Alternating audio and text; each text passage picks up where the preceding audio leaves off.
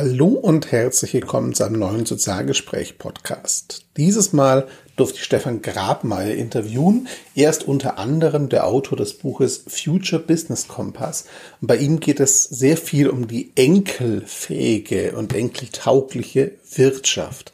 Ein, wie ich finde, total spannendes und sehr, sehr wichtiges Konzept. Viel Spaß beim Interview mit Stefan. Sozialgespräch, der Podcast rund um Social Impact, digitalen Wandel und vor allem mit inspirierenden Menschen. Auf geht's! Hallo und herzlich willkommen zu einem neuen Sozialgespräch-Podcast. Schön, dass ihr wieder reinhört. Ihr habt zum Intro gehört, es geht eben um spannende Projekte, um inspirierende Menschen. Ja, und so einen habe ich heute im Interview. Willkommen, Stefan. Hallo, schönen guten Tag, guten Morgen, grüß dich, hallo.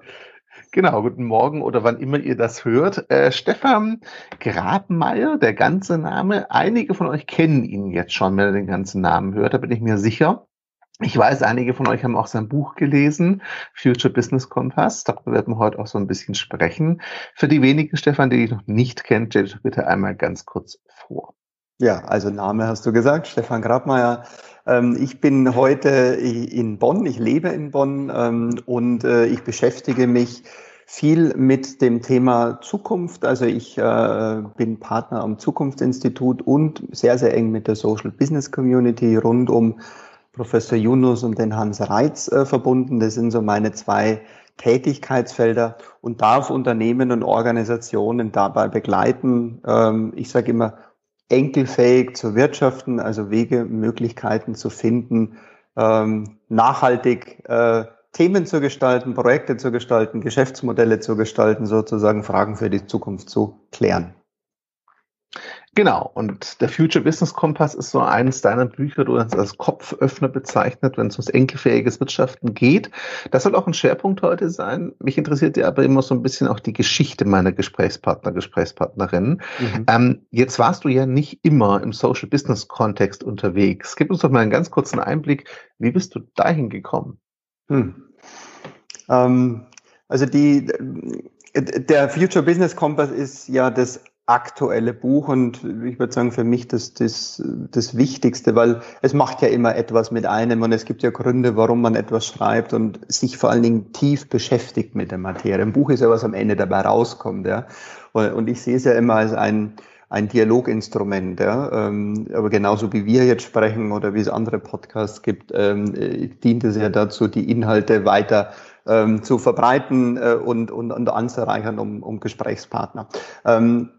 Ich bin, also ganz konkret zur Frage, wie ich mit dem Social Business in Berührung gekommen bin. Das war so um 2008 herum. Ähm, ich war damals bei der Deutschen Telekom, war da verantwortlich für das ganze Thema Change Management oder Transformation und Change Management. Ein sehr, sehr großer Konzern.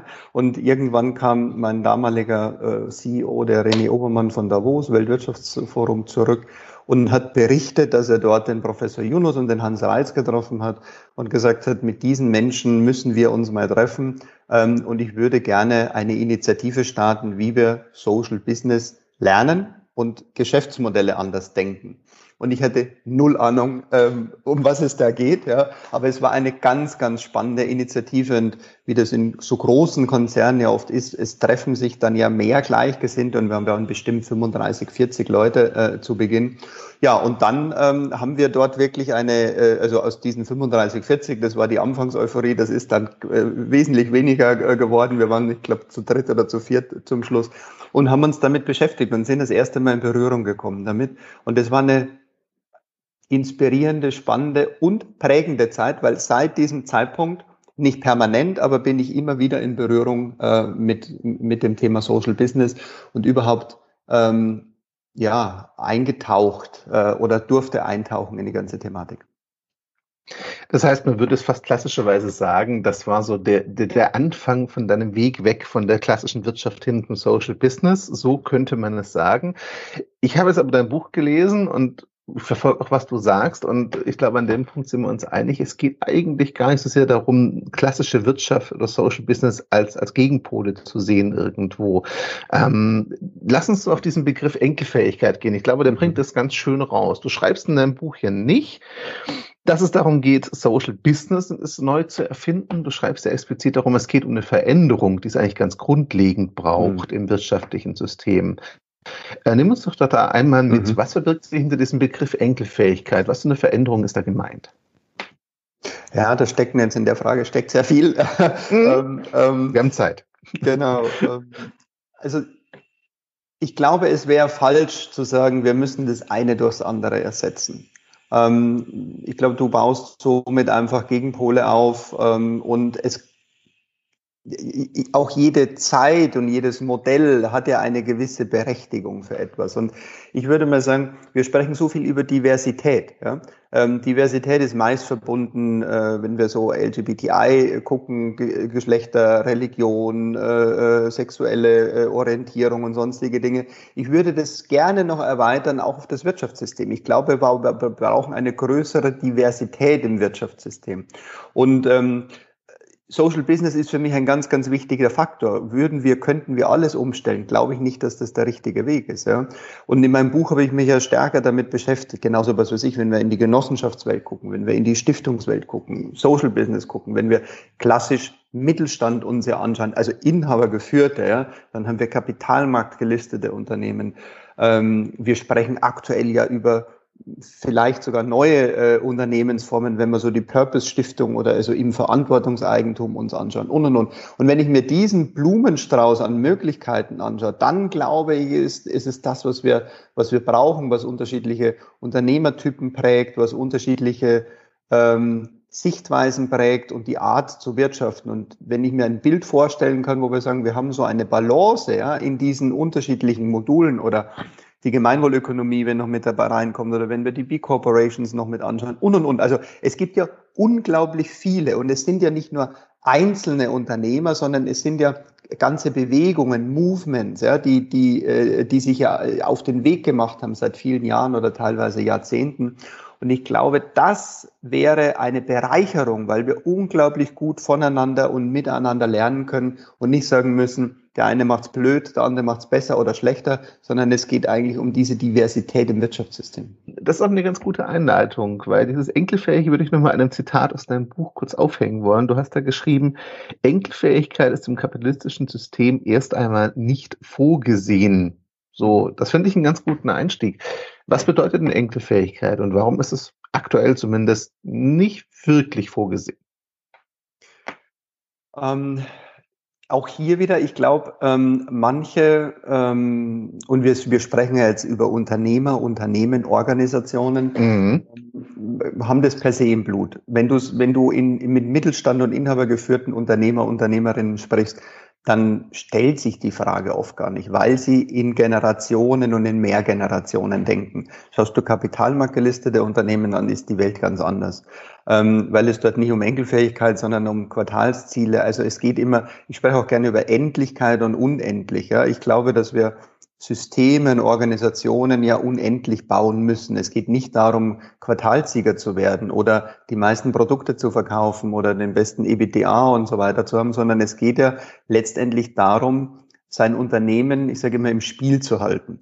Das kann man mit Enkelfähigkeit übersetzen und es gibt ein paar, also ich habe da ein paar Blickrichtungen drauf. Das eine ist, dass wenn wir über Systeme sprechen, wir eigentlich ja über Zyklen sprechen. Also wir haben, was wir so aus der Resilienzforschung heraus kennen, sprechen wir über sogenannte adaptive Zyklen. Das heißt, jede Organisation befindet sich ja in unterschiedlichen Stadien, Lebensphasen ja, und Erneuerungsphasen, Wachstumsphasen, äh, konstanten Phasen. Aber es ist ein Permanentum, es ist ein Kontinuum. Ja, und da gibt's kein das ist jetzt fertig und wir sind jetzt gerade Sieger, äh, sondern es geht eigentlich immer um das, das äh, Unternehmen äh, im, im Spiel zu halten. Und die Enkelfähigkeit drückt es für mich einfach so schön aus, dass wir, und mir hat das mal ein, ein, ein, ein Förster gesagt, der hatte mal, also, oder vielleicht die, die, die Geschichte, ich hatte letztes Jahr äh, im Oktober, also Herbst, das war jetzt ungefähr ähnliche Zeit, ähm, mit Plant for the Planet eine Baumakademie gemacht bei meinen Kindern an der Schule. Und in der Baumakademie können immer so 80 Kinder teilnehmen. Und das hat so einen theoretischen Teil am Vormittag und am Nachmittag gehst du raus in den Wald und du pflanzt Bäume oder die Kinder ja, pflanzen Bäume. Und der Förster hat in seiner Einleitung gesagt, und das fand ich so prägend, dass er gesagt hat, wisst ihr, einen Wald, einen Baum und einen Wald pflanzt, der nie für euch, den pflanzt er auch nicht für eure Kinder, sondern den pflanzt er immer für eure Enkelkinder. Und das war so das, weißt du, wenn du dir die Kinder vorstellst und sagst, hey, also du hast kleine Setzlinge, ja, die sind irgendwie ein Meter, ein Meter zehn, Meter zwanzig groß, ja, ähm, und jeder ist natürlich aufgeregt und sagt, hey, wann sehe ich denn meinen Baum wachsen? Und diese Illusion mal zu nehmen und sagen, du, manche Dinge dauern, aber manche Dinge, die du heute beginnst, haben eine unglaublich lange Wirkung. Und das ist, glaube ich, das, was wir, was wir mit Enkelfähigkeit, äh, ja, was ich damit meine, langfristig zu denken. Mhm. Du hast schon gesagt, bei Familienunternehmen und Co. ist es oft sogar im Blut und in der DNA, wie es so schön heißt, verankert, weil die denken einfach in der nächsten und übernächsten Generation ihrer Familie und wollen sich auch ja oft ich sage jetzt mal, nicht unbedingt auf Kosten ihrer Umgebung bereichern, sondern eher Teil der Stadt, der Umgebung sein, in der sie unterwegs sind. Das ist so die systemische organisationelle Ebene. Jetzt schreibst du auch im Buch, und das wissen wir alle, Organisationen und Unternehmen bestehen ja eigentlich aus Menschen. Also die Menschen da drin füllen dieses ganze Konstrukt, ja. Mhm. Und was ich ganz spannend fand, ich fand das so schön zwei Richtungen in dem Buch. Ähm, in deiner Haltung zu den Menschen. Einerseits setzt du extrem darauf, dass Menschen wandlungsfähig sind und auch durch Motivation und Sinn getrieben Dinge verändern können. Andererseits forderst du, das seht ihr jetzt nicht, liebe Hörer, ich zeige jetzt mal ein Bild aus dem Buch, ähm, die Menschen zum Entlernen und Neulernen auf. Ähm, lass uns doch mal kurz auf die mhm. Bedeutung davon eingehen, weil du sagst immer wieder auch so Sätze oder schreibst so Sätze wie, wer immer in den gleichen Modellen arbeitet, der kann nicht auf neue Ideen kommen. Wer die mhm. ne, Wege nicht verlässt, lässt, hat keine Chance.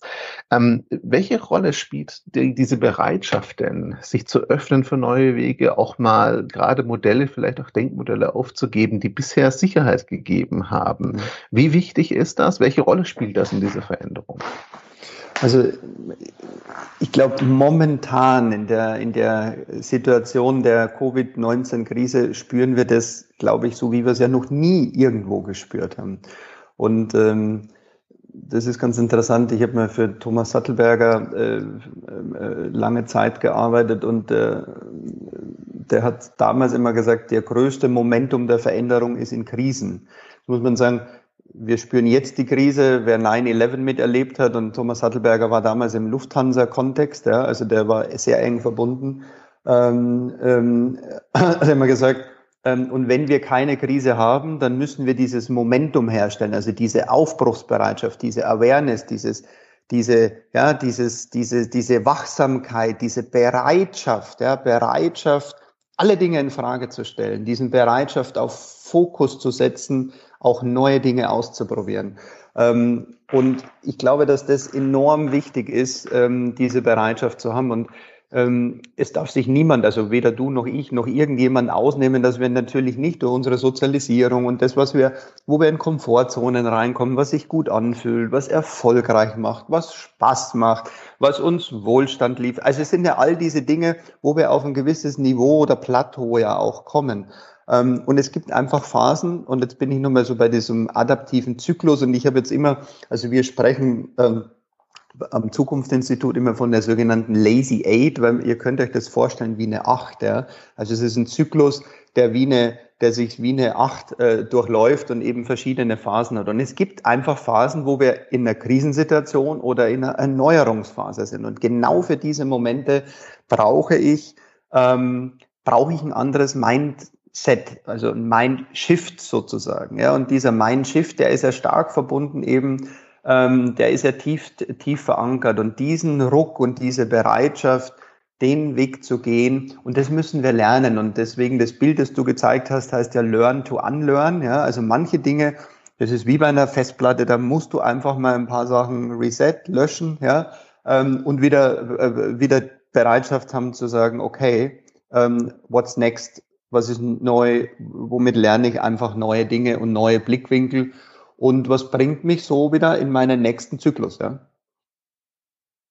Genau das. Und äh, du beschreibst ja auch im Buch, wo du gerade von den Krisen gesprochen hast, dass die meisten sinnsuchenden Prozesse aus einer Krise, aus einem zumindest dem Gefühl, Dinge funktionieren nicht mehr so richtig, jetzt suchen wir nach dem Purpose, ne, entstehen mhm. tatsächlich. Du hast gerade richtig angesprochen, wir nehmen das auf im Oktober 2020. Das heißt, ähm, gerade ist noch voll die Covid-Krise. Wir reden über neue Kontaktbeschränkungen im November wieder in Deutschland. Ähm, das ist eine Ausnahmesituation, glaube ich, für die meisten, zumindest von uns. Die meisten von uns haben das noch nicht so erlebt. Jetzt erlebe ich es aber zumindest oft, wenn ich auch mit NGO und klassischer Wirtschaft und Wohlfahrt arbeite, dass in solchen Krisen die Aussage kommt, gerade in so einer Zeit haben wir doch eigentlich gar nicht den Luxus, uns mhm. über sowas Gedanken zu machen. Wir müssen uns jetzt darum kümmern, dass der Laden läuft. Mhm. Also dass die Krise eigentlich als Verhinderung wahrgenommen wird oder als Vorwand, je nachdem, wie man es jetzt sehen mhm. möchte. Ähm, wie gehst du mit sowas um? Ich nehme stark an, sowas begegnet dir auch ab und zu. Ja, also wirklich sehr, sehr, sehr stark.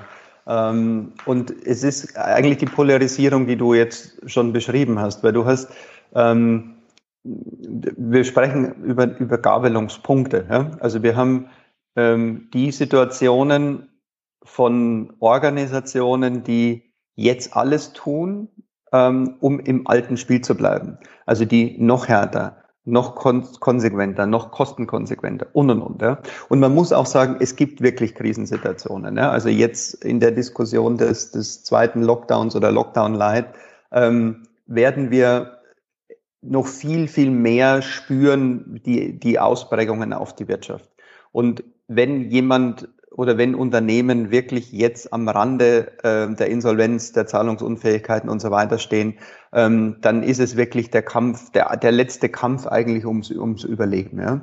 Aber solange ich noch eine Situation habe, Entscheidungen treffen zu können, und das ist ein ganz, ganz wichtiger Punkt in diesen, an diesen Gabelungspunkten, ähm, geht es ja um Entscheidungen. Welche Entscheidungen treffe ich? Bleibe ich im alten Spiel? Gehe ich ins Neue? Und es gibt keinen unsichereren Punkt als vor Entscheidungen.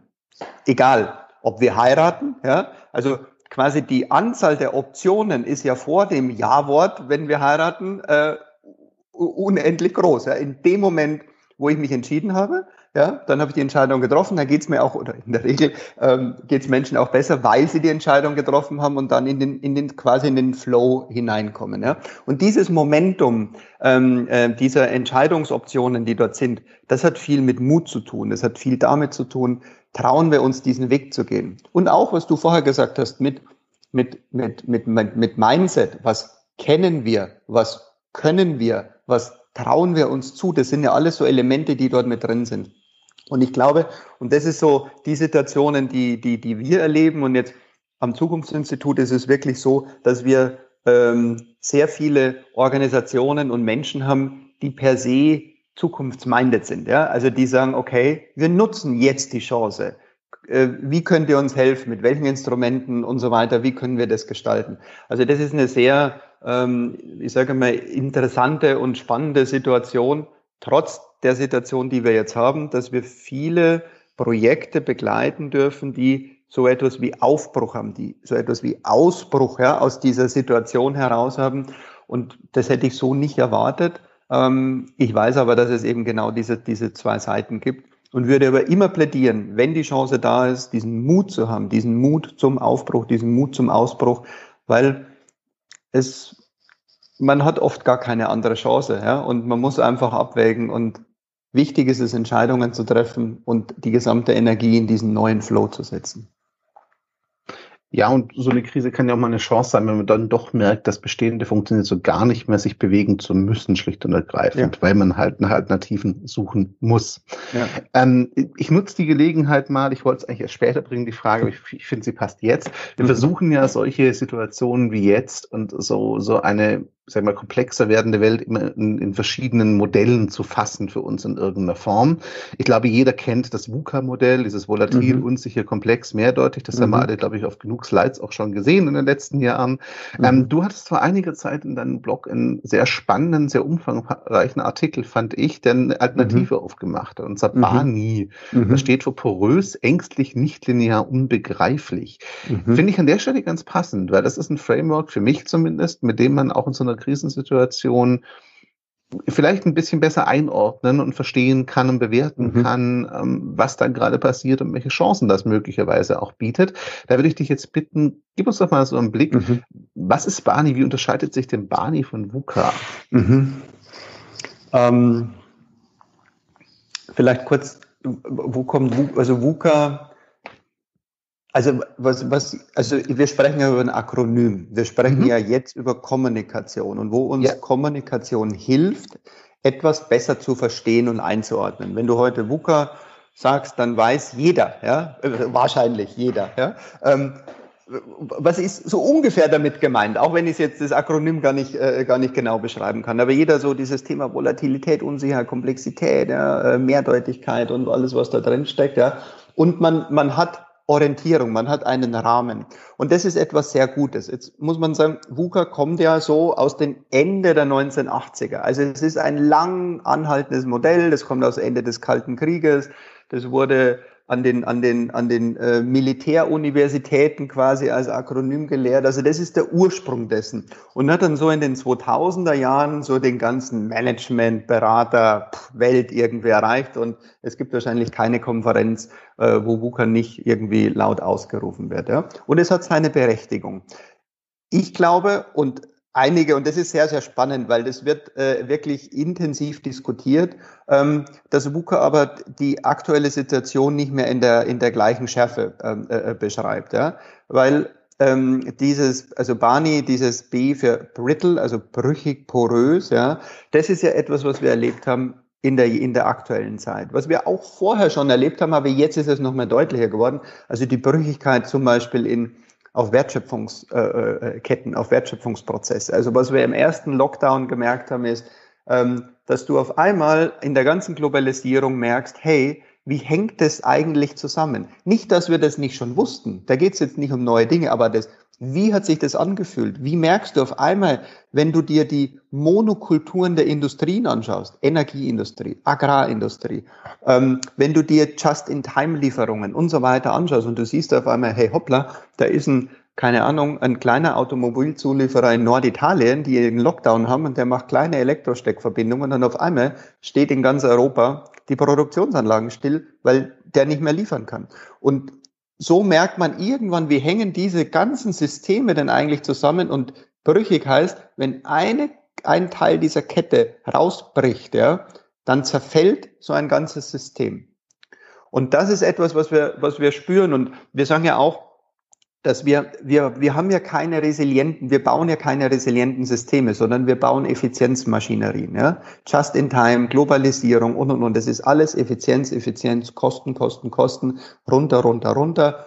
Quasi, das ist das, wie wir Systeme bauen. Resiliente Systeme haben ja eine stärkere Widerstandsfähigkeit. Das heißt, die haben vielleicht Puffer eingebaut. Die haben vielleicht Kapazitäten, die in Notfällen abgerufen werden können und und und. So und diese die, diese diese Pole, ich glaube, sich damit zu beschäftigen, ähm, also äh, äh, das ist eins. Also das B für das Brüchige, dann haben wir das A steht für anxious für die Ängstlichkeit und das ist etwas. Ich war jetzt auf einigen Veranstaltungen, also digital, ich hatte äh, einiges Male die Gelegenheit, auch wieder Menschen zu treffen.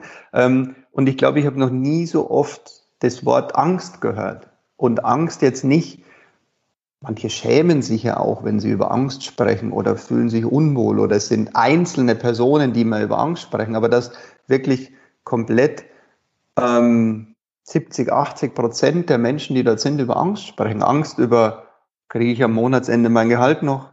Gibt es mein Unternehmen eigentlich noch? Gibt es die Demokratie eigentlich so weiter in dieser ganzen Polarisierung? Es ist egal, wo wir hingucken, ja, auf welche, äh, es ist mit Angst verbunden. Und es ist kein Stigma darüber zu sprechen, auch das merke ich. Und die Frage ist aber, wie gehen wir damit um? Also es ist die Situation. Und äh, ich weiß nicht, wie es dir geht. Ich habe auch Angst vor bestimmten Situationen. Aber die Frage, was macht's mit uns? Also lähmt es uns eher? Ja, weil durch Angst, Besessenheit oder äh, ist die Gefahr, falsche Entscheidungen zu treffen, weil ich sie immer quasi immer enger einschränke. Also ich habe nicht mehr die Optionen, ich schränke immer, immer, immer, immer enger ein und ich brauche diesen Mut, um aus dieser Ängstlichkeit rauszukommen. Also es heißt, wir müssen damit umgehen zu lernen. Ja?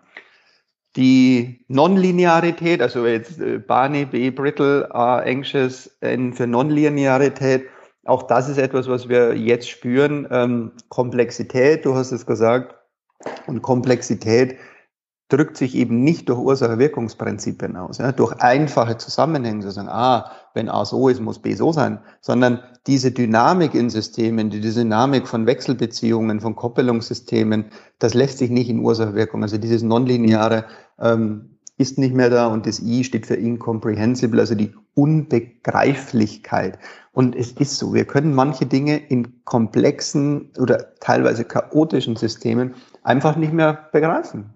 Das, das haben wir noch nicht erlebt. Wir haben Covid als Beispiel noch nie erlebt. Das ist erstmal nicht verständlich und all das, was da rauskommt.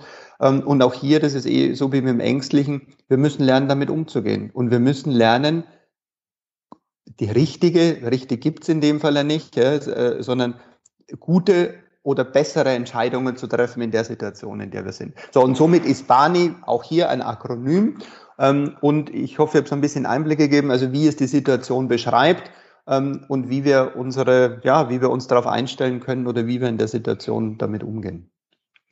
Ja, definitiv. Also ich finde die Akronyme ganz äh, spannend, wenn man sie als Reflexionspunkte nimmt und sich jeden einzelnen mal anguckt und sagt, okay, was bedeutet das jetzt für uns? Mhm. Wo sehen wir diese Auswirkungen tatsächlich und wie können wir darauf reagieren potenziell? Weil am Ende des Tages, das wirst du auch erleben, ist ein Faktor, der gerade ja vielen Angst macht, das Gefühl der Hilflosigkeit, das Gefühl, ja. gar nichts tun zu können eigentlich, also da machtlos zu sein gegenüber der Veränderung. Was du ich greife zurück ins Buch, ja, aber durchaus immer wieder deutlich machst, das ist gar nicht so richtig der Fall. Der Einzelne, die Einzelne kann doch einiges tun, Sie kann sicherlich nicht Corona verschwinden lassen. Wenn das jemand kann, meldet euch. Wir müssen reden. Aber ansonsten äh, könnt ihr sicherlich viel gestalten.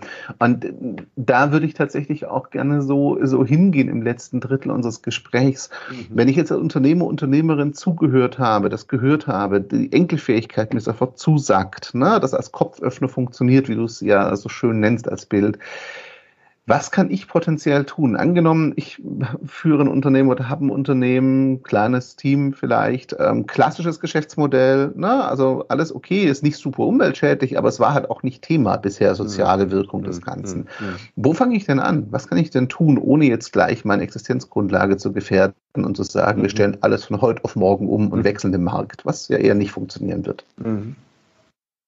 Also ich, es, es, es steht und fällt alles mit der eigenen Bereitschaft. Ja? Also du hast vorher gesagt, wenn wir über Unternehmen sprechen, man, man spricht ja oft über diese, wow, über, pff, es sind soziale Systeme. Das ist nichts, was uns die Betriebswirtschaft lehrt, ja. Aber Organisationen spätestens ab zwei Personen, ja. Also wir sind jetzt in unserem Podcast eine kleine Organisation für einen temporären, mhm. für eine kurze Zeit, ja. ja. Das heißt, wir zwei gestalten gerade etwas, ja. Ähm, und so sind Unternehmen. Unternehmen sind soziale Systeme. Das heißt, sie werden durch Menschen geprägt, durch ihre Werte, durch ihre Einstellungen und, und, und. Ja. Und es steht und fällt mit, mit dem, also wenn wir jetzt auf Unternehmer oder Unternehmerin sind, also die Menschen, die etwas entscheiden, die etwas bewegen können, die investiert haben und, und, und, und, und so weiter. Ähm, was ist mein Beitrag? Was möchte ich also und jetzt bleiben wir vielleicht mal beim Enkelfähigen. Also wenn jemand von uns Kinder hat, ich selbst habe zwei, ich habe drei in Patchwork, also es ist ein sehr äh, kinderreiches äh, Umgebung, wenn alle zusammen sind, ja, was in Patchwork ja nicht immer ist, aber es ist ähm, sehr viel los dann. Aber die Frage, was möchte ich meinen Kindern hinterlassen? Und das ist zum Beispiel für mich ein Grund gewesen, ich habe mich schon immer mit den Themen beschäftigt. Aber es, wenn du auf die Welt guckst und wenn du einfach siehst, wenn wir, sagen wir mal, nur in Anführungsstrichen auf Klimawandel gucken und du weißt und du siehst einfach, dass wir in einer Endlichkeit, dass wir in einer Endlichkeit sind, weil wir, wenn wir einfach sehen, wie viel Kapazität an CO2 kann die Erde eigentlich nur aufnehmen, bevor sie komplett kollabiert, ja, dann haben wir vielleicht noch acht bis zehn, die positiven, fünf bis sieben, ja, so, also es gibt ja unterschiedliche, aber wir haben nicht mehr viel Zeit. Und die Frage ist wirklich, wir werden es wahrscheinlich, wir werden es die Ausprägungen spüren wir natürlich, ja, und wir werden sie auch noch weiter äh, äh, erleben. Aber wenn ich an meine Kinder denke, was passiert mit denen eigentlich? Was haben die für eine Zukunft? Und von dem her gestalte ich sehr stark, ja, mein, mein Handeln, mein Tun, meine Beine. Ähm, und ich glaube, wenn jeder von dem Standpunkt mal ausgeht, was ist mein Beitrag, was ist mein Wirken, was tue ich Gutes und was ist vielleicht auch nicht wirklich so gut, ja. Und ich glaube, das ist die allerbeste Bereitschaft.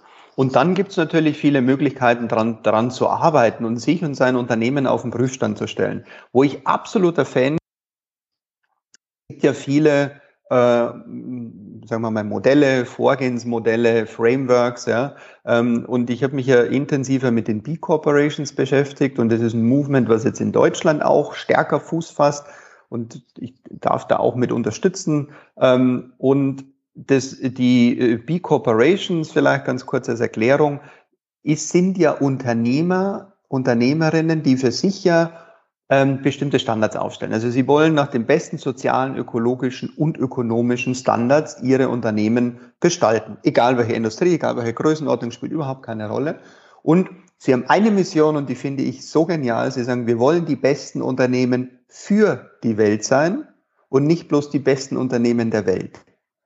Und das ist ein ganz kleiner, aber enorm hebelwirksamer Unterschied, nämlich für die Welt zu sein. Also was kann ich mit meinen Produkten, mit meinen Services denn, äh, äh, denn auch Gutes tun? Und es ist ganz egal, ob ich Schlosser, ob ich Elektriker, ob ich Friseur, ob ich Bäcker oder ob ich ein großer Konzern bin, weil oft heißt das so, na ja, kann denn das der eine oder also auch der Kleine? Ja, er kann, weil in seiner Umgebung, in seinem Kreis, in seinem Kiez, in seiner Gemeinde, in seiner Stadt kann jeder mit den Möglichkeiten, die er hat, ähm, genau die Dinge bewirken. Und äh, die B-Corporations haben ein Framework und das ist sehr, sehr spannend und das kann sich jeder einfach mal anschauen. Das nennt sich das B-Impact Assessment. Und das ist eine, ich sage, das ist eine Hilfestellung, ja, weil da haben Menschen einfach schon was vorgedacht, was man nicht selber denken muss. Ja. Ähm, und es geht durch alle Prozesse, durch alle Ebenen im Unternehmen. Und ich kann mir einfach, es ist, ein, das ist, sind letztendlich sind Fragen, die durchgehen, ja, ähm, die du durchgehen kannst. Und du kannst dich auf den Prüfstand stellen. Und dann kannst du immer sagen, haben wir schon gut erledigt, da haben wir eine Lücke, trifft bei uns nicht zu. Ja, und so kannst du einfach mal durchgehen und dich sukzessive dort rein reinfräsen, sage ich mal. Am Ende, wenn man möchte, kann man eine Zertifizierung machen. Ähm, und das B-Impact Assessment, vielleicht um, ein paar Zahlen zu nennen, haben ungefähr 100.000 Unternehmen schon gemacht. Nicht alle machen die Zertifizierung, das sind ein bisschen unter 4.000 jetzt äh, äh weltweit. Ähm, aber ich kann es jedem ans Herz legen. Das gleiche mit der Gemeinwohlmatrix als Beispiel. Ja, das ist ganz, ganz ähnlich. Ja. Ähm, die Gemeinwohlmatrix ist ebenso ein Framework, sich damit zu beschäftigen. Ähm, man kann daraus folgende sogenannte Gemeinwohlbilanz machen, wenn man einen Schritt weitergehen will.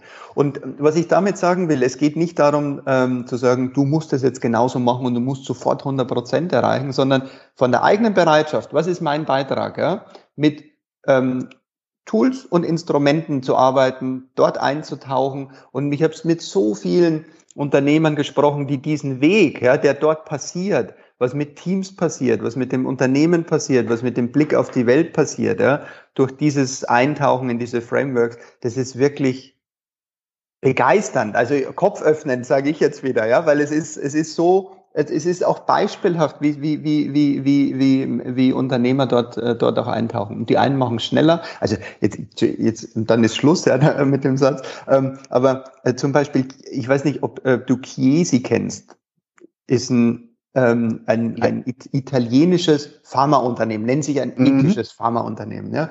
Ich glaube, so um die 8000, 9000 Mitarbeiter weltweit. Ja. Ähm, und ähm, die, wo ich die Geschichte gehört habe, eine ehemalige Kollegin von mir war dort, die hat diesen B-Corporation-Prozess mit begleitet.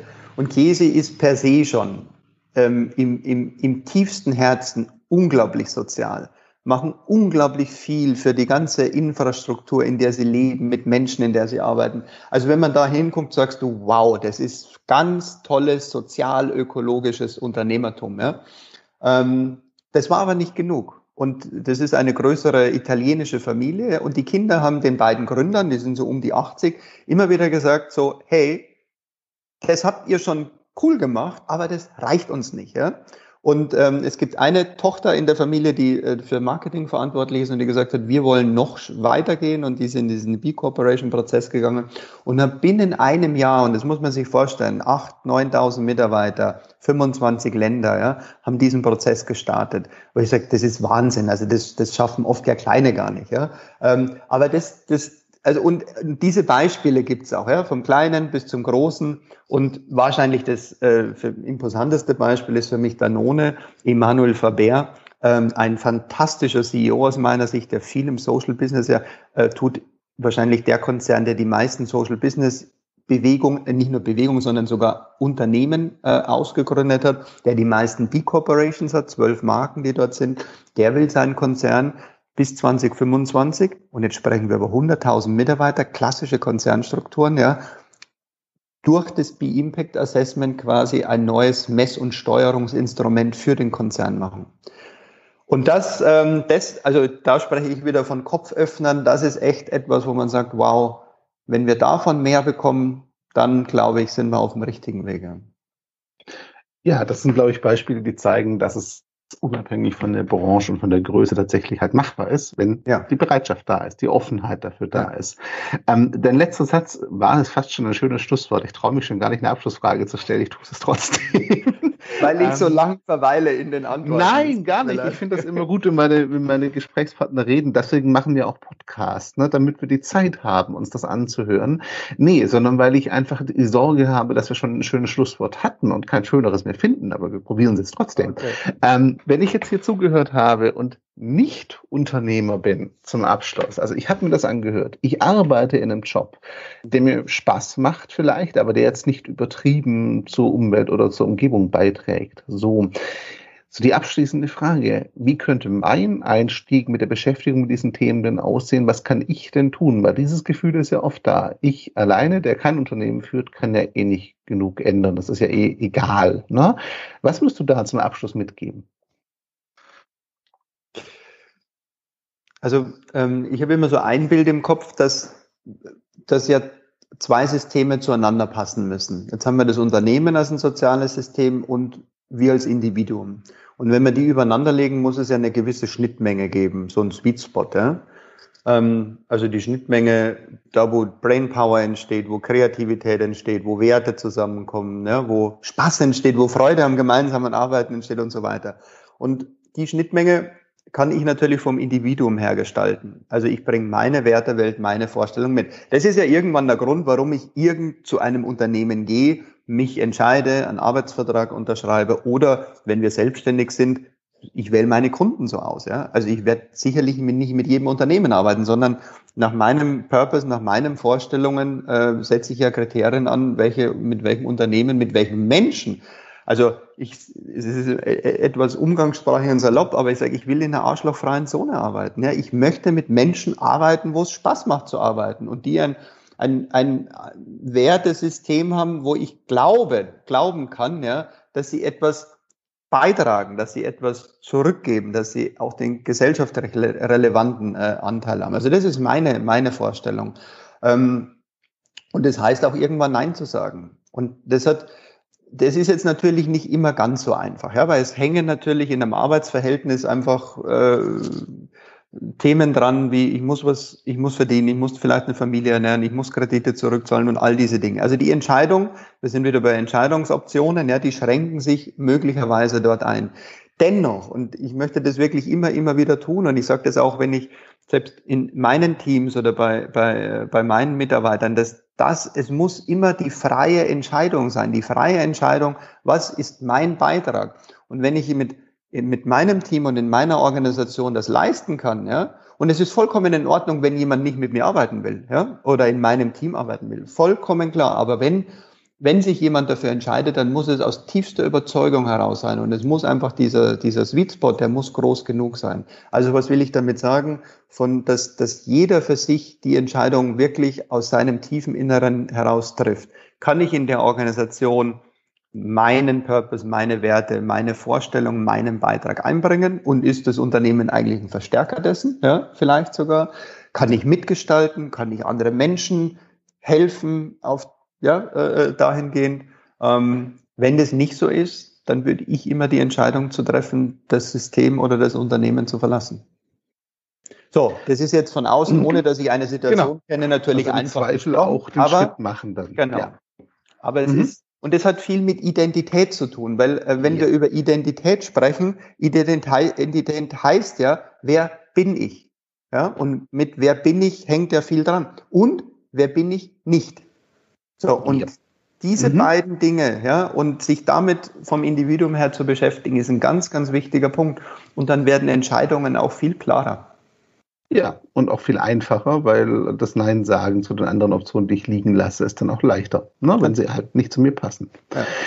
Das hat tatsächlich noch ein schöneres Schlusswort. Dankeschön. Lieber Stefan, es hat mir viel, viel Spaß gemacht. Ich danke dir für deine Zeit. Ich habe gesagt, knappe 40 Minuten. Die Zeit haben wir jetzt gerade erreicht. Von daher passt das. Ich danke dir. Ja. Ähm, die Abschlussfrage immer, wo finden dich unsere Zuhörerinnen und Zuhörer, wenn sie mehr von dir lesen und sehen wollen? Ja, also ähm, auf meiner Website, ähm, das ist so mein, meine persönliche Leidenschaft. Ähm, ich blogge gerade aktuell gar nicht so viel, ja. Ähm, aber äh, also ich schreibe viel, ähm, ähm, meldet euch zum Newsletter an, der kommt alle drei, vier Wochen, gibt immer so, ich nenne ihn Inspiration Letter, ich versuche immer ein paar Inspirationen einfach mitzugeben. Ähm, ich würde mich riesig freuen, wenn ihr, ähm, so wie du es gemacht hast, äh, mein Buch lest. Ähm, mhm. Also damit, äh, also ich habe es vorher ja erwähnt, mir geht es darum, in den Dialog, den Dialog anzustoßen. Und ansonsten natürlich auf den sozialen Netzwerken, wobei ich würde sagen, LinkedIn, LinkedIn und Twitter sind so meine zwei Favorites. Ja, ähm, ja also wenn ihr da Lust habt, gerne in Kontakt treten. Sehr schön. Liebe Zuhörerinnen und Zuhörer, wie immer, ihr findet alle Links auch als die erwähnten verschiedenen Werkzeuge und Frameworks, die Stefan vorher erwähnt hat, im Blogartikel in den Show Notes verlinkt zu der ganzen Folge. Äh, wenn ihr Kommentare, Feedback habt, gerne entweder bei mir im Blog oder bei Stefan melden. Ihr habt gehört, LinkedIn ist, glaube ich, die beste Möglichkeit vom Netzwerk her. Wie immer danke ich euch für eure Zeit und Aufmerksamkeit. Ohne euch wird das Ganze hier nur halb so viel Sinn machen. Ich hätte zwar Spaß dran, aber es wird keiner hören. Von daher Danke, dass ihr reinhört. Und Stefan, dir danke für deine Zeit. Hat mir viel Spaß gemacht. Vielleicht updaten wir das Ganze nächstes Jahr, wenn sich die Situation ein bisschen verändert hat. Dankeschön. Ja, ich danke dir und ähm, auch der Dank, dass du einen Podcast wie diesen machst. Ich glaube, das ist enorm wichtiger, ähm, auch andere Menschen damit zu berühren. Und das ist unglaublich viel wert. Ja. Du gibst sehr viel mit deinen Gesprächspartnern, die du auswählst. Danke dafür. Danke dir, danke euch und bis zur nächsten Ausgabe. Ciao zusammen. Sozialgespräch, der Podcast rund um Social Impact, digitalen Wandel und vor allem mit inspirierenden Menschen. Auf geht's!